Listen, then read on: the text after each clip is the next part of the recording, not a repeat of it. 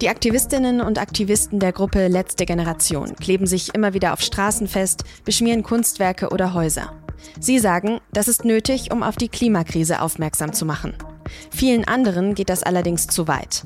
Erst recht seit am letzten Montag so ein Protest in Berlin einen Stau ausgelöst hat, durch den dann ein Rettungsfahrzeug erst verspätet an eine Unfallstelle kommen konnte.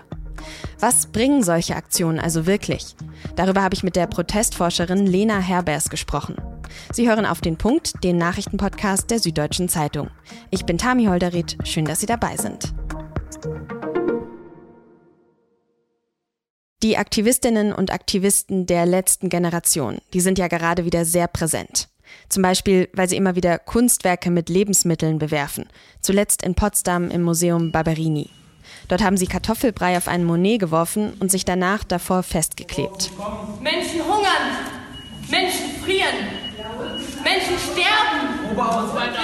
Bei anderen Aktionen blockieren die Protestierenden Straßen. Oft kleben sie sich auch da mit Sekundenkleber daran fest. Sie sagen, das ist nötig, um auf den Klimawandel aufmerksam zu machen, weil einfach nicht genug passiert beim Klimaschutz. Über eine dieser Straßenblockaden wird jetzt aber seit Montag besonders diskutiert. Sie könnte nämlich einen Rettungseinsatz behindert haben. Denn als die letzte Generation am Montag eine Straße in Berlin besetzt hat, da ist gleichzeitig ein schlimmer Unfall passiert. Eine Radfahrerin ist von einem Betonmischfahrzeug überrollt worden. Sie liegt nach Angaben der Polizei auf der Intensivstation. Und ein wichtiges Rettungsfahrzeug ist erst verspätet zu diesem Unfall gekommen. Es habe eine, das sagt die Feuerwehr, recht relevante Zeit im Stau gestanden. Und zwar in einem Stau, den die Straßenblockade ausgelöst hat. Sind die Klimaaktivisten also schuld daran, dass der Frau nicht schneller geholfen werden konnte? Die letzte Generation sagt dazu im Deutschlandfunk das hier. Also im Moment fühlen wir vor allem erstmal gerade mit der betroffenen Person und wir sind selbst äh, bestürzt, dass zu diesem Unfall kam. Wir wollen bei allen unseren Aktionen das Leben aller Menschen schützen. Das ist unser Anliegen. Das ist das, worum es geht. Und die Aktivisten sagen auch, dass sie immer Platz für eine Rettungsgasse lassen, die Autos im Stau aber keine gebildet haben. Die Feuerwehr sagt, trotzdem ist da ja ein Stau gewesen, der vermeidbar gewesen wäre. Und die Polizei in Berlin hat jetzt Strafanzeige gegen zwei Aktivisten erstattet, wegen unterlassener Hilfeleistung und Behinderung hilfeleistender Personen. Jedenfalls fragen sich seit Montag viele Menschen, wie weit der Protest für den Klimaschutz gehen darf. Und genau darüber habe ich mit der Protestforscherin Lena Herbers von der Universität Freiburg gesprochen. Frau Herbers, zuletzt gab es ja viele Aktionen von der letzten Generation, also beschmierte Kunstwerke, Straßenblockaden. Was denken Sie denn, wenn Sie die Bilder von diesen Aktionen sehen? Ja, als erstes denke ich daran, dass es genau da schon eine Eigenschaft von Protest ganz deutlich wird. Es ist nämlich ein Störfaktor, der das normale Geschehen unterbricht und eben Aufmerksamkeit dadurch auf sich zieht. Und die Aktivisten nutzen dazu auch immer wieder neue Formen von Protest. Also beschmierte Kunstwerke sind ja jetzt eine neuere Form. Straßenblockaden haben natürlich auch eine Parallele und Kontinuität zu alten Protestformen. Gerade Straßenblockaden sind ja eigentlich genau das Mittel von zivilem Ungehorsam, wenn man sich so die Vergangenheit von Protest in Deutschland oder vom zivilen Ungehorsam in Deutschland anschaut. Und dabei werden in eben in einem ja überschaubaren Rahmen Grenzen übertreten und eben Gesetze gebrochen von den AktivistInnen, die damit auf ein Problem, in diesem Fall eben auf den Klimawandel oder die Klimakrise aufmerksam machen möchten. Aber, und das finde ich ist sehr wichtig, in einem Rahmen bleibt, nämlich in dem des demokratischen Systems. Jetzt sagt die letzte Generation ja, sie wollen mit ihren Protestaktionen politischen Druck erzeugen. Klappt das denn so Ihrer Einschätzung nach? Was in dem Fall auf jeden Fall klappt, ist, dass das Thema durch die Aktion der Klimabewegung, aber eben auch der letzten Generation im Gespräch bleibt und dass eben die Medien, also wie auch Sie, das aufgreifen und so die öffentliche Debatte bestehen bleibt. Und genau wie wir jetzt darüber sprechen, sprechen eben auch andere Menschen darüber. Und dabei geht es ja uns nicht nur um die Aktion, sondern auch eben um das Thema Klimawandel, Klimakrise. Und auch die PolitikerInnen müssen sich immer wieder dazu verhalten, werden darauf angesprochen, müssen sich positionieren. Aber klappt das Ihrer Einschätzung nach tatsächlich oder wird nicht am Ende dann doch mehr über die Aktionen an sich als über das Thema Klimawandel gesprochen? Ja, das ist auf jeden Fall ein Risiko des Protests und das können natürlich die Aktivistinnen auch vorher nicht wissen, inwieweit ihr Protest halt ein positives Echo findet und inwieweit das aufgegriffen wird. Aber ich würde trotzdem sagen, das Thema bleibt auf der Agenda und natürlich haben Sie recht, die Aktion wird eben immer wieder thematisiert, aber sie kann auch nicht von den Zielen gelöst werden. Jetzt haben Sie am Anfang schon gesagt, es muss ein überschaubarer Rahmen, ein demokratischer Rahmen gegeben sein. Am Montag ist eine Radfahrerin in Berlin überfahren worden und jetzt gibt es den Vorwurf, dass wegen einer Straßenblockade der letzten Generation ein Rettungsfahrzeug später als nötig an diesem Unfall angekommen ist. Kippt dadurch nicht die gesellschaftliche Akzeptanz für solche Protestformen dann noch mehr? Also man hatte den Eindruck, dass sowieso die Proteste der letzten Generation nicht besonders beliebt waren in der Bevölkerung und jetzt durch, durch solche Ereignisse natürlich noch viel weniger, oder? Klar ist, dass die Aktivistinnen eben genau in diesem Spannungsfeld sind zwischen positiver und negativer Aufmerksamkeit. Also einerseits schaffen sie mit bestimmten Protesten eindrucksvolle Bilder, die dann die Medien auch gerne aufgreifen. Aber andererseits kann es eben auch auf die andere Seite umschwenken und eben ja als negativ eingeordnet werden. Und da denke ich, dass viele Gruppen zumindest diese das Risiko bewusst eingehen, weil sie eben so einen großen Druck zu handeln haben und die Hoffnung haben, dass ja ihr Handeln trotzdem noch einen positiven Effekt hat. Ich denke aber, dass wir diese Aktionen und auch die gesellschaftliche Akzeptanz jetzt noch nicht abschließend bewerten können. Ich kann mir vorstellen, dass eben viele Menschen das problematisch finden, aber andererseits gibt es ja auch einen sehr großen Teil in unserer Gesellschaft, der den Klimawandel für eines der ganz großen Probleme unserer Zeit hält, bei dem dringend mehr getan werden muss. Und ich glaube, das ist ein großer Widerspruch, mit dem wir als Gesellschaft, aber genauso auch die Aktivistinnen umgehen müssen, den wir so jetzt nicht auflösen können und der eben aber auch viel Aufmerksamkeit erzeugt, weil es eben eine ganz spannende Frage ist. Ja, aber es ist ja ein Unterschied, ob man die Sache an sich oder eben die Protestform unterstützt. Aber brauchen die Protestierenden überhaupt die Zivilgesellschaft auf ihrer Seite, beziehungsweise wollen sie sie auf ihrer Seite haben? Ja, ich würde sagen, sie brauchen auf jeden Fall die gesellschaftliche Unterstützung, aber sie sind natürlich auch eben Teil der Zivilgesellschaft.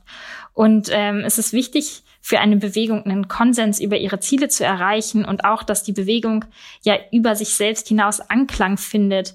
Und gerade in der Frage danach, dass es eben einen Handlungsbedarf gibt, in der Frage darum, ob die Klimakrise eben eine Bedrohung ist, da hat, würde ich sagen, die Klimabewegung als Ganzes, jetzt über die letzte Generation hinaus, in den letzten Jahren sehr viel angestoßen und es ist ihnen auch gut gelungen, das Thema einfach, ja, wach zu halten. Und ich denke auch, dass genau deswegen einige Veränderungen angestoßen worden sind und es eben auch großes politisches Thema war, wie im Wahlkampf. Aber trotzdem nochmal die Frage, wann geht dieser Protest zu weit, wenn jetzt äh, möglicherweise eben sogar ein Menschenleben dadurch beziehungsweise durch die Konsequenzen dieses Protests gefährdet worden ist? Wann geht es zu weit? Grundsätzlich ist es natürlich so, dass ich das eben nicht beantworten kann, sondern es sind natürlich Aushandlungsprozesse, gesellschaftliche Aushandlungsprozesse, wie wann Protest legitim ist und wie weit Protest gehen darf. Ich kann das viel mehr beobachten, aber wo eine Grenze ist, also ganz sicher, wenn es um Menschenleben geht, aber wo vorher die Grenze ist, das sind Aushandlungsprozesse, die ich viel mehr beobachten kann und zu denen ich auch im Moment noch nichts sagen kann. Wie beobachten Sie im, aber dann allgemein die Klimabewegung? Würden Sie sagen, man kann von einer Radikalisierung der Klimabewegung sprechen, wenn man jetzt die letzte Generation auch mit äh, Fridays for Future zum Beispiel in den letzten Jahren vergleicht? Also wird da auch mehr in Kauf genommen für die gute Sache, sage ich jetzt mal? Mm, ich würde sagen, die Klimabewegung besteht ja aus ganz unterschiedlichen Gruppierungen, die auch ja unterschiedliche Zugänge zum Thema Klima haben, aber auch eigene und unterschiedliche Protestformen und das eben auch schon seit einigen Jahren. Also Ende Gelände gibt es ja auch schon relativ lange. Es gab Proteste bei den Klimagipfeln wie in Paris, die auf jeden Fall ja auch radikaler waren, sowohl in den Forderungen als auch in den Mitteln als Fridays for Future. Und ähm, in der Klimabewegung gibt es, finde ich, eine breite und sehr vielfältige Form des Protests mit ganz unterschiedlichen Aktionsformen. Und eine der Aktionsformen ist eben der zivile Ungehorsam, den eben die AktivistInnen der letzten Generation auch mit ihren Straßenblockaden sehr viel nutzen. Ich würde aber sagen, dass es nicht immer radikalere Mittel sind. Und wenn man sich anschaut, wie die Anti-AKW-Proteste oder auch die Friedensproteste in den 70er, 80er Jahren, die Anti-AKW-Proteste später abgelaufen sind, dann sind sie doch deutlich weniger radikal. Das kann sich natürlich noch ändern. Meine Perspektive bezieht sich ja jetzt nur auf die Gegenwart. Angesichts des Handlungsdrucks der Klimakrise ist es natürlich möglich, dass die Klimabewegung sich weiter radikalisiert. Im Moment würde ich das noch nicht so sehen. Vielen herzlichen Dank für Ihre Einschätzung, Frau Herbers. Ja, sehr gerne. Das Getreideabkommen zwischen Russland und der Ukraine steht wohl wieder, nachdem Russland ja vor einigen Tagen ausgestiegen war. Jetzt hat ein Sprecher des russischen Verteidigungsministeriums mitgeteilt, dass Russland sich wieder am Abkommen beteiligt. Das Abkommen stellt sicher, dass Getreideexporte aus der Ukraine über das Schwarze Meer möglich sind. Der Sprecher aus Russland hat gesagt, dass Moskau von Kiew schriftliche Garantien bekommen hat, dass der Getreidekorridor nicht für militärische Aktionen gegen Russland genutzt werden wird. Die Türkei und die UN hatten vermittelt, wie schon im Sommer, als das Abkommen geschlossen worden war. Welche Rolle haben Kita-Kinder beim Corona-Infektionsgeschehen in Deutschland gespielt? Und welche Folgen hat die Pandemie für die Kinder, für ihre Familien und die Kitas? Diese beiden Fragen hat eine Studie untersucht, im Auftrag vom Bundesfamilienministerium und dem Bundesgesundheitsministerium. Das Fazit, Kitas und die Kita-Kinder sind keine wichtigen Treiber der Pandemie gewesen. Dass Kitas zu Beginn der Pandemie geschlossen worden sind, sei deshalb medizinisch nicht angemessen gewesen, so Bundesgesundheitsminister Lauterbach am Mittwoch. Andere Maßnahmen hätten dagegen Wirkung gezeigt, zum Beispiel, dass Kleingruppen gebildet wurden oder dass Hygienemaßnahmen und Kontaktbeschränkungen umgesetzt wurden.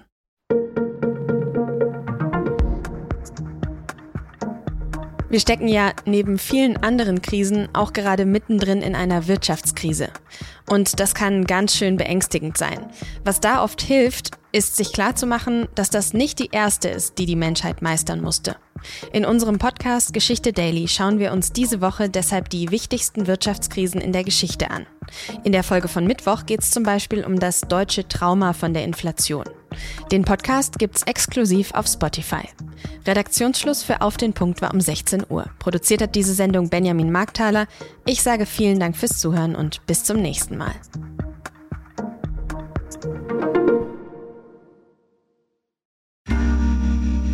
Werbung Hi, ich bin Patrick Bauer, Reporter beim Magazin der Süddeutschen Zeitung. Und gemeinsam mit meiner Kollegin Eva Hoffmann habe ich an einer unglaublichen Geschichte recherchiert. Tom und Jana denken, sie ziehen mit ihrem kleinen Kind zu einer liebevollen Gemeinschaft. Aber sie landen in einer Gruppe, in der Menschen manipuliert und psychisch und physisch fertig gemacht werden. Wie schafft es die Familie da wieder raus? Im Schattenkloster. Chronik einer Gehirnwäsche ist ein SZ Plus Podcast in Zusammenarbeit mit Audible. Jetzt auf sz.de slash Schattenkloster.